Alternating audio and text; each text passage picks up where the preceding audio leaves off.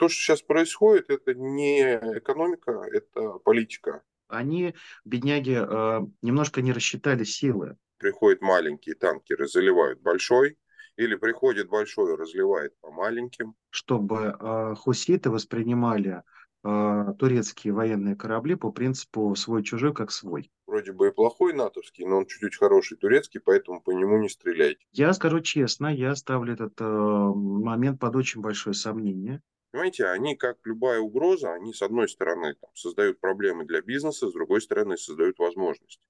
Всем привет! С вами Степан Горскин. Это «Реакция», главный обзор новостей ТЭК. Подписывайтесь на канал, ставьте лайк, мы начинаем. Сегодня разберемся, какими будут новые санкции, помогут ли нововведения ФАС в борьбе со спекулянтами и кто завладеет энергоресурсами Африки.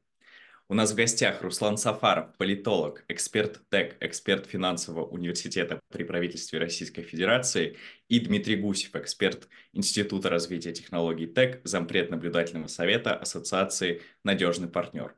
Руслан, Дмитрий, здравствуйте. Степан, приветствую. Степан, здравствуйте. На фоне роста российского экспорта нефти в западных СМИ появляются новости об ужесточении санкций. Использование подсанкционных танкеров как челноков, когда российская нефть с них перегружается на легальные танкеры с нероссийской нефтью, добавляет 1-2 доллара за баррель к стоимости. В то же время эта челночная схема позволяет обходить санкции и делать недоказуемым российское происхождение нефти. Как вообще Запад э, предлагает бороться с этим? Давайте порассуждаем, можно ли вообще в этом преуспеть. Дмитрий. Я вчера у себя в канале написал как раз, э, была такая замечательная история царя Митридата, да, который всю жизнь по чуть-чуть, по чуть-чуть, по чуть-чуть пробовал я разные яды и в конечном итоге выработал иммунитет к ним. А, позиция сейчас э, западных государств по отношению к России – ровно такая же. То есть нам по чуть-чуть, понемногу включают какие-то ограничения, собственно, мы к ним благополучно адаптируемся. Да, безусловно, а, создается большое огромное количество проблем. Что такое перевалка ship-to-ship с борта на борт? Она происходит, как правило, не в исключительной экономической зоне каких-то государств. Да? То есть, по сути дела, она происходит где-то там, где э, законы какого-то государства не действуют. Соответственно, э, применять какие-то санкции по отношению к той зоне, когда она происходит, невозможно. Да? Второй момент. А, вариантов щип-то-щипа много. Начиная с, допустим, приходят маленькие танкеры, заливают большой, или приходит большой, разливает по маленьким, или это все смешивается, там в одни танки идет одно сырье в другое, да, и там оно смешивается. Поэтому наука комбинаторика говорит нам, что вариантов очень много. И, в принципе, каких-то отдельных а, мер, которые это запретят, я думаю, что их создать просто невозможно. Опять, а, системный и главный вопрос – это жидкость. Да? Жидкость, которая смешивается, жидкость, которая по своим химическим и физическим свойствам при смешении с другими теряет свою уникальность, идентичность, плюс а, огромное количество нефти можно сложно очень понять, то есть это российская там, да, или казахская, да, она на самом деле близка. А, делать какие-то гиперглубокие анализы на молекулярном уровне, подтверждая там по каким-то крупицам происхождения этой нефти невозможно. Плюс, опять же таки, да, нефть все-таки не из скважины напрямую идет в танкер, а идет по трубопроводам. В трубопроводах смешиваются, как правило, несколько сортов разных производителей. Поэтому вот эти все э, действия там э, Запада по поводу запрета одного, другого, третьего, понимаете, они как любая угроза, они с одной стороны там, создают проблемы для бизнеса, с другой стороны создают возможности. И по сути дела запреты на э, перевозку российской нефти, э, запреты на танкера помогают создавать альтернативу западной системе и в том числе западному флоту. Мы решили уже вопрос со страховками, в принципе, мы уже создали флот, мы понимаем различные варианты перегрузок. То есть, по сути дела, закладываются основы формирования новой системы а, доставки грузов морем, независимый от западных регуляторов, от западных финансов. Поэтому, ну, только в путь, и главное дело грамотно пользоваться этими возможностями. Вопрос о челноках. Руслан, насколько э, реалистичен этот сценарий с точки зрения э, его технической реализации? Давайте порассуждаем, что это может быть? Запрет на конкретный перечень судов или какой-то географической зоны, или вообще тотальный запрет? на СТС? Ну, э, здесь поддержу выступление Дмитрия. Я скажу, что э, со времен еще санкций даже не на Иран, еще со времен э, наложения санкций на Югославию подобного рода механизмы существовали. А Югославы там умудрялись перекладывать, так сказать, эту нефть и так далее. Это, с этим ничего невозможно сделать. То есть вам нужно запретить все международные, свободные международные воды для начала насытить все их, э, соответственно, мощным военно-морским флотом и объявить, что вы будете каждый, значит, э, корабль, который обнаружен э, и причастен к этой СТС-системе, что вы его будете прямо тут же уничтожать. Я напомню, что большая часть поверхности Земли – это мировой океан. Но это, что называется, с категории пошутить. Если серьезно, а, понимаете, в чем дело? Вот эти так называемые санкции, они направлены на то, чтобы, да, усложнить, усложнить жизнь российским нефтяникам, усложнить жизнь российскому бюджету в конечном счете. Вот. Но они не в состоянии это дело остановить. Условно говоря, вот эти все действия, они ни к чему не приводят эта система все равно, она была, как была, все, что как в решете воду носить это все равно будет э, все существовать. Почему? Не только потому, что э, наши нефтяники такие э, шустрые, там умудряются как-то это все дело обходить. Самим потребителям эта нефть нужна. Извините, здесь тоже есть обратная сторона медали. Э, так сказать, наложили санкции на Россию. Здесь недавно было заявление очень забавное из Нидерландов, говорит, давайте еще санкции на Азербайджан ведем. Я хочу добавить, давайте еще санкции ведем на Норвегию, на Алжир, да, на Саудовскую Аравию, чтобы совсем хорошо стало. Ну, э, это, это, этот товар, он все равно нужен, без энергетики никто обойтись не может. Поэтому, естественно, все в конечном счете начинают закрывать глаза на вот эти э, истории, как в свое время появлялась латвийская смесь, египетская смесь и так далее, и так далее. Еще раз говорю, вот эти все попытки что-то предпринять, там что-то запретить, э, ну, это просто работа по тому, чтобы усложнить жизнь российским нефтяникам, а не для того, чтобы эти санкции срабатывали на 100%. Мы действительно много обсуждали, что потолок цен не работает, и в западных СМИ обсуждается идея вместо потолка установить пошлину для российской нефти, средства от которой шли бы на поддержку Украины. Э, насколько это реализуемо на практике, и если потолок, который, по идее, должен быть э, выгоден потребителю, не сработал, то что заставит покупателя платить за каждую партию нефти в пользу Украины? Ну, выглядит э, абсурдом. Например, что может заставить ту же Индию или Китай платить такую пошлину? Дмитрий. Давайте так.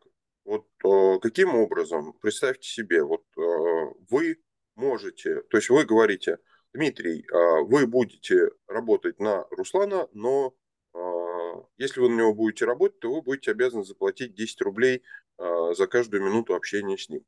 У меня, соответственно, возникает логичный вопрос. А зачем и из какого перепугу? Да, то есть, что такое пошлина?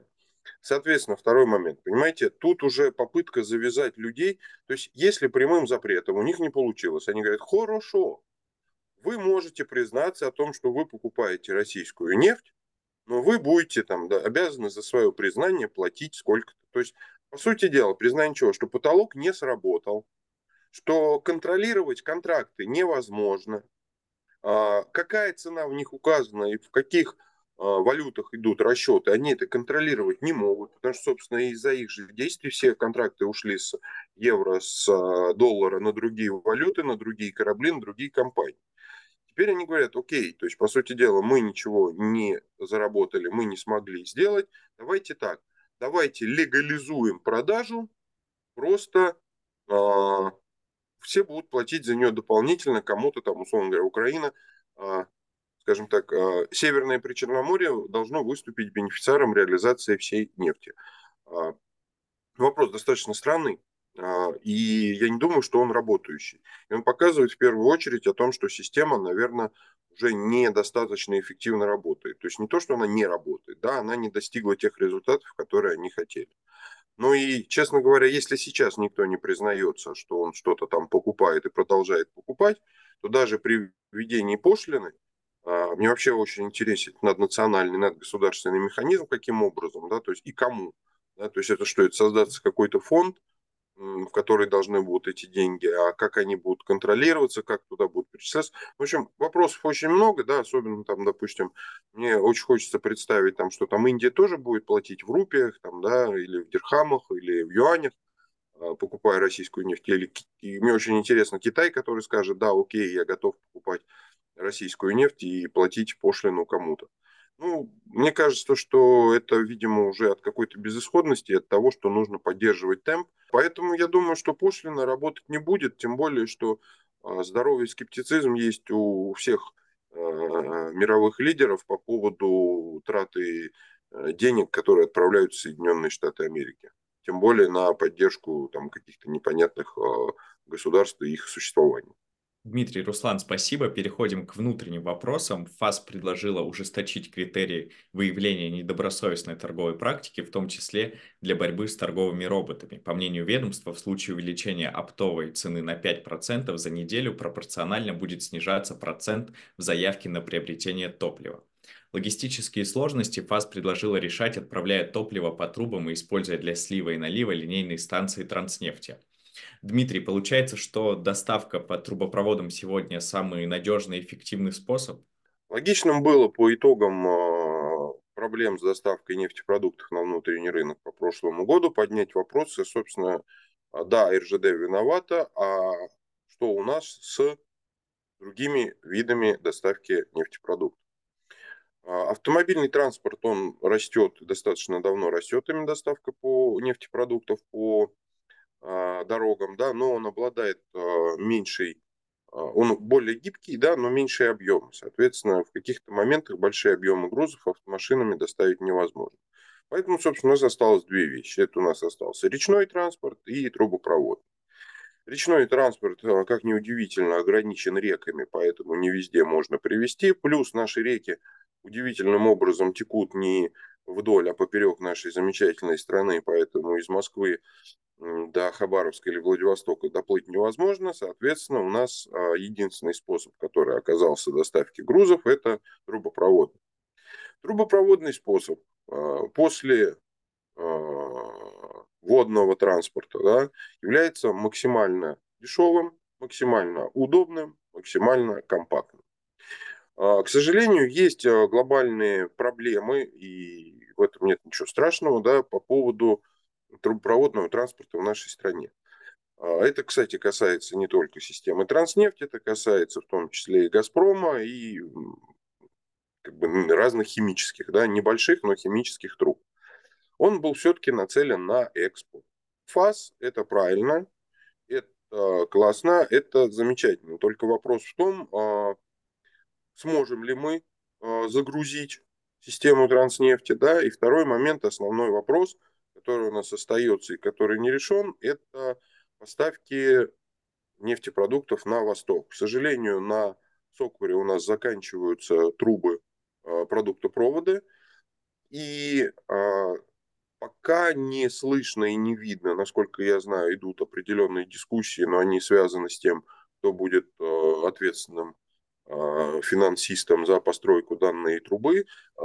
Дискуссии идут по необходимости постройки продуктопровода на Дальний Восток. Руслан, а как именно более активная транспортировка нефти по трубопроводам поможет формированию более справедливой цены на бирже? Ну, здесь два элемента надо разобрать. Первое, вот это то, о чем вы говорили в первом вопросе, касательно на вот этой работы с биржевыми роботами, потому что это на самом деле инструмент борьбы со, со, со спекулянтами.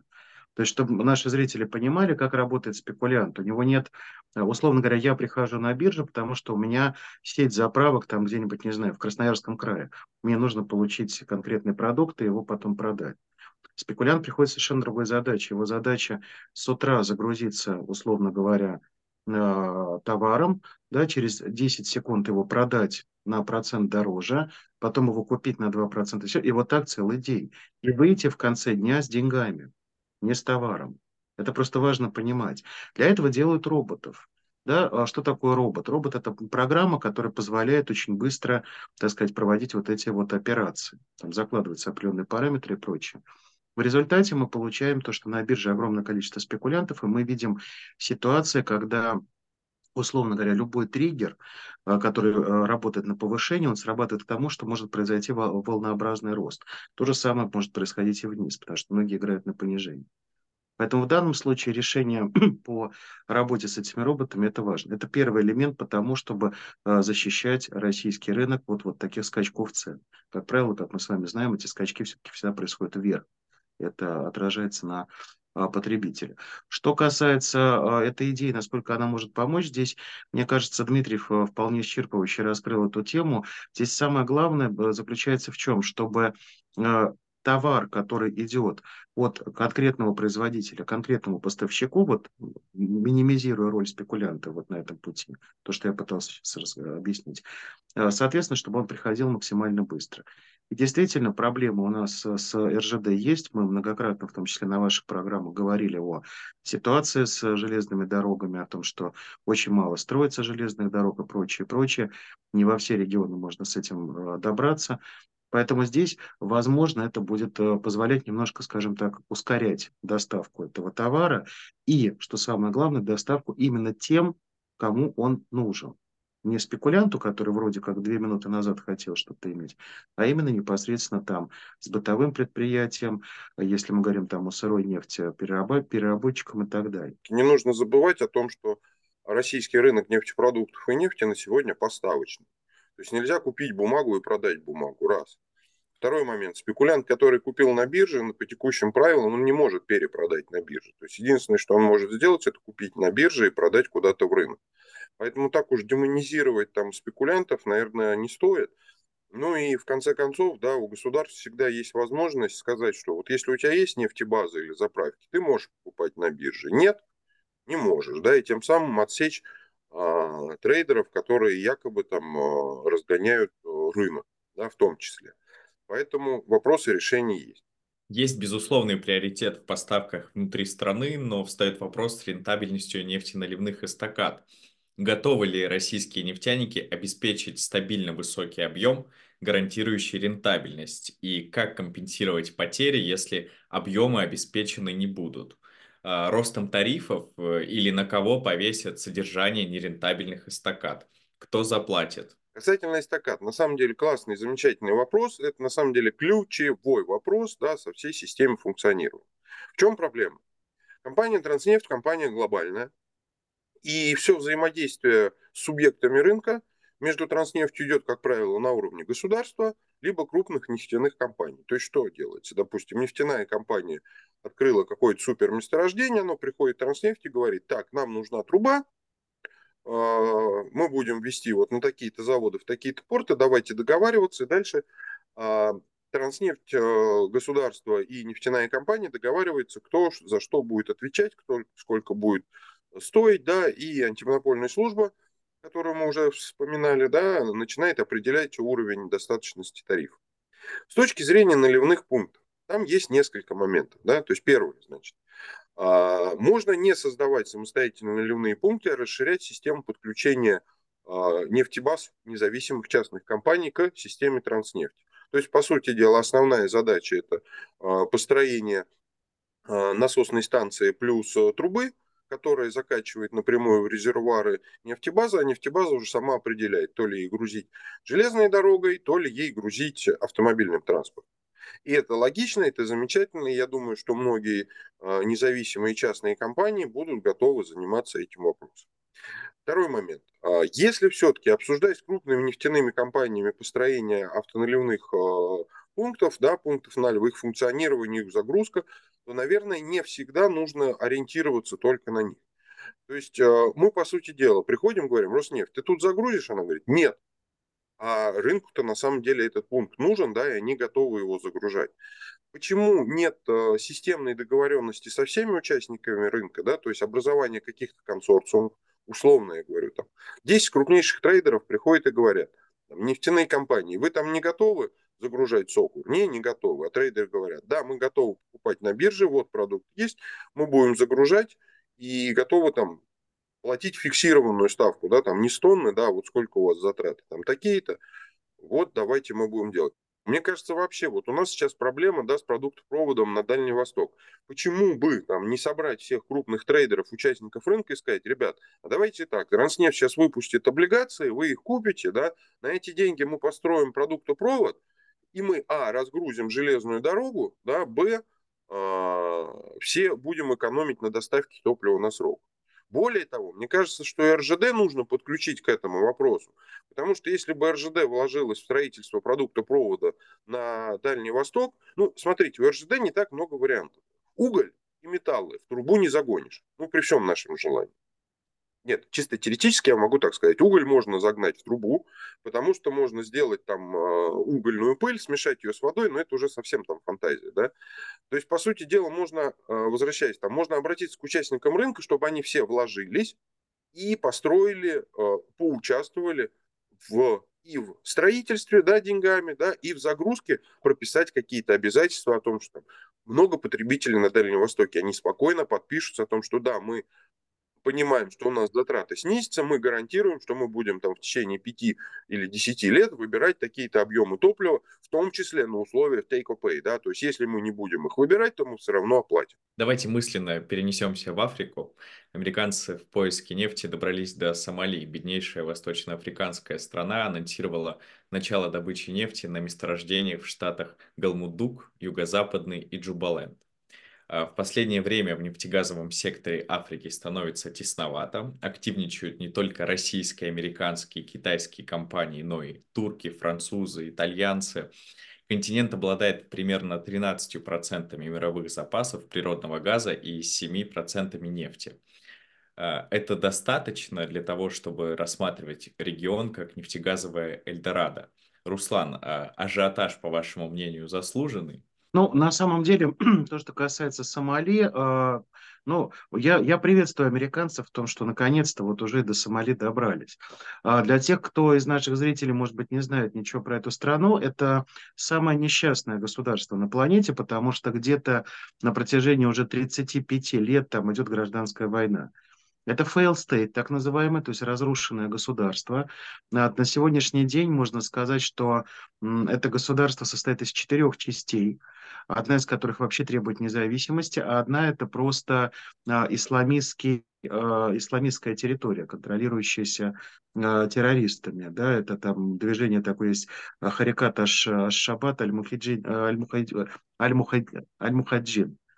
Вот. Вопрос в чем заключается, что а, были исследования, были исследования, которые проводились в том числе с помощью 2D, 2D-сейсмики норвежцами, и там действительно было объявлено, что до 30 миллиардов баррелей нефти э, находится на, вот, так сказать, на шельфе и на территории Сомали.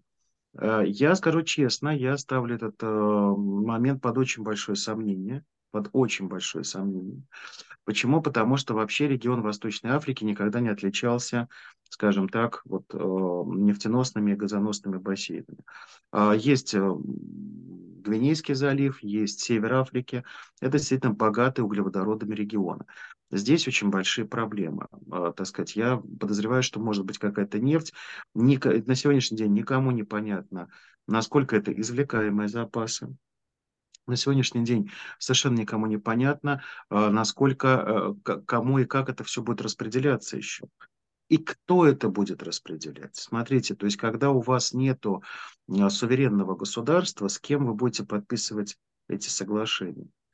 А, то, что касается вот э, тех регионов, которых, э, которые вы обозначили, Джубаленд – это юг, Гурулдук – это центральная часть Сомали это под контролем правительства находится. Но и к тем, и к другим, э, и та, и другая территория, она прилегает к территории исламистов. То есть завтра, как только вы начинаете какие-то работы, да, вот этот вот а, Аш-Шабаб, они сразу же пойдут в атаку. Они сразу пойдут это дело забирать. Поэтому касательно Сомали, Ну, я, честно говоря, здесь с трудом на все это смотрю. Дмитрий, действительно ли безопасность является главным тормозом развития нефтегазового сектора Африки? За последние 3-4 года в Центральной Африке было 12 или даже больше попыток госпереворотов, э, половина из которых увенчалась успехом, плюс э, теракты, вооруженные инциденты из-за контроля над ресурсами. Насколько высоки риски для компаний и насколько они вообще оправданы, по вашему мнению?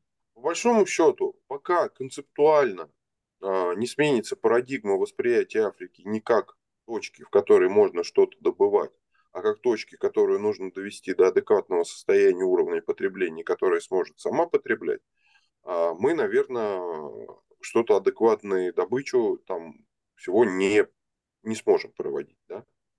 Во-вторых, а, проблема безопасности все-таки наверное, лежит не в конкретных людях, племенах, почему они воюют, а изначально в тех картах и в тех границах, которые были нарисованы.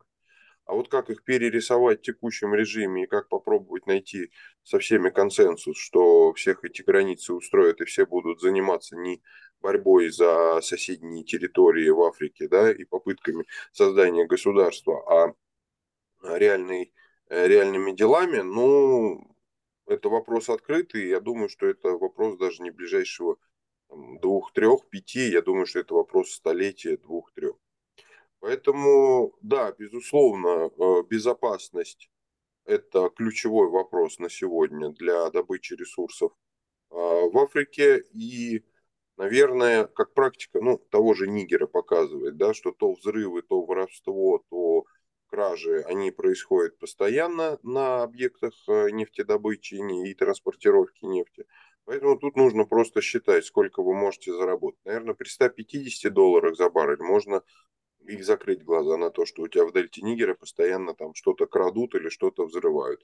При более низкой стоимости, наверное, уже экономического смысла не будет. Тем временем активизировались э, хуситы, суда вынуждены обходить Суэцкий канал вокруг Африки, где их поджидают пираты. Президент Сомали заручился поддержкой ВМС Турции. Руслан, как вам кажется, есть ли связь между ситуацией с хуситами и активизацией э, э, пиратов? Э, связано ли это с привлечением турецкого флота для борьбы с пиратством, с проектом по добыче сомалийской нефти американцами? И почему турки и справятся ли они с этим? Ну, касательно того, почему турки, ответ лежит на поверхности. В 2000, 2017 а, году Турция открыла свою самую крупную военную базу за пределами Турции, именно в Сомали, недалеко от Магадиша. Называется все это э, Турксом, э, Турция, Сомали. Турксом э, – это 400 гектаров, на которой размещен достаточно большой турецкий военный контингент, который в том числе занимается обучением правительственной армии. Поэтому здесь выбор э, Магадиша в пользу Анкары, Анкары он как бы понятен, он э, объясним. Значит, то, что касается взаимодействия по линии э, Сомали-Йемен.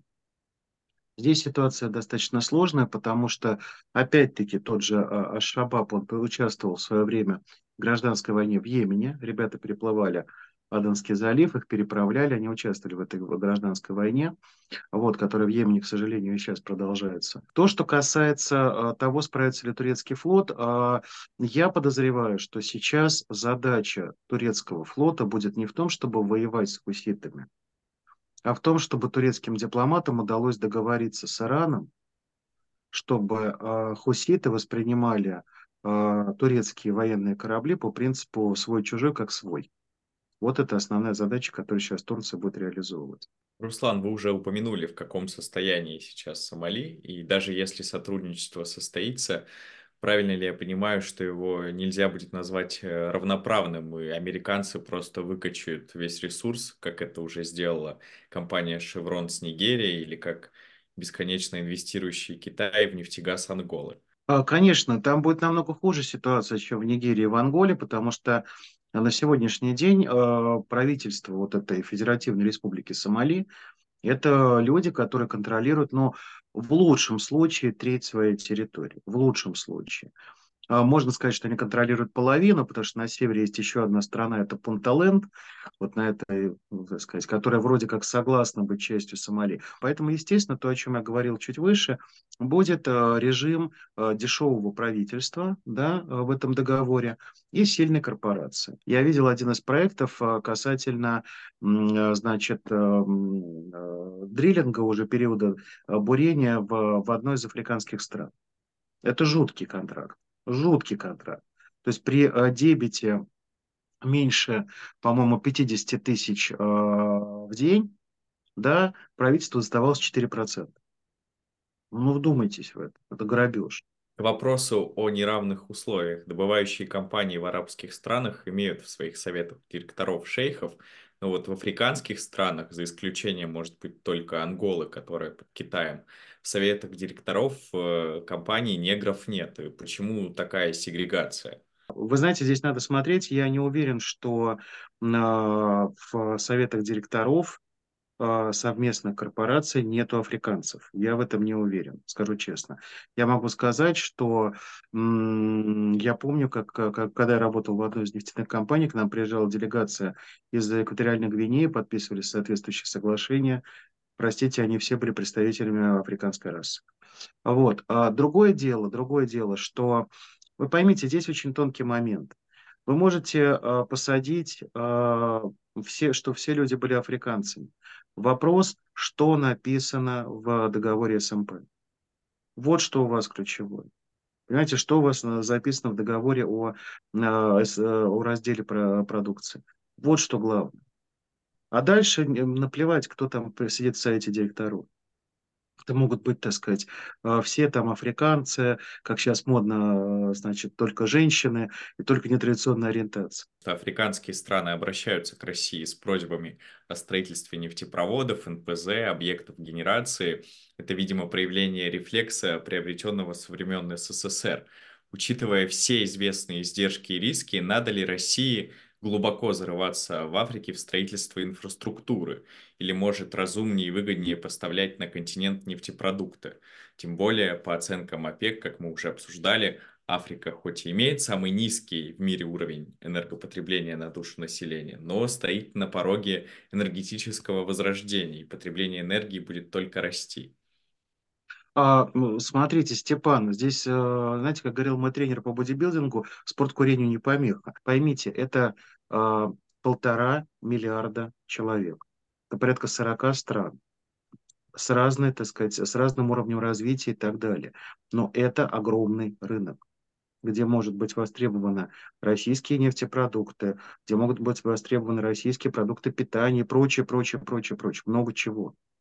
Есть элементы, где, да, им надо они хотят заниматься добычей, они хотят заниматься переработкой и так далее. Опять-таки, предлагая более разумные условия, которые устроят в данном случае африканскую сторону, мы можем эти контракты забирать из-под носа у тех же американцев, китайцев, европейцев. Если мы это делаем, автоматически мы получаем дополнительные доходы для российских корпораций, которые потом отразятся на российском же бюджете. Дмитрий, что будем делать с Африкой? Поставлять готовые нефтепродукты или инвестировать в инфраструктуру? Я злой сторонник э, переработки на собственной территории по одной простой причине. Да, мы уже получили опыт работы с Европой, где мы купили множество нефтеперерабатывающих заводов, сейчас они не наши. Мы увидели, как можно строить инфраструктуру в виде северного потока и что с этим происходит. Поэтому контроль сложных технологических производств должен быть стопроцентный. Эти сложные технологические производства должны находиться на территории Российской Федерации все вот эти вот постройки нефтеперерабатывающих заводов, инвестиции, все это лирика, да, и этого не должно быть. Мы прекрасно понимаем, что и видя все риски, да, что на той же в Африке, в той же Азии при смене политических режимов может происходить все, что угодно. В Европе может происходить все, что угодно, да, уже все, как бы система права не работает, да. Поэтому все, что создает добавленную стоимость значительную, должно быть на территории Российской Федерации. Руслан, Дмитрий, спасибо. Мы обсудили главные новости ТЭК. Подписывайтесь на канал, ставьте лайк, делитесь мнением в комментариях. Увидимся в следующем выпуске.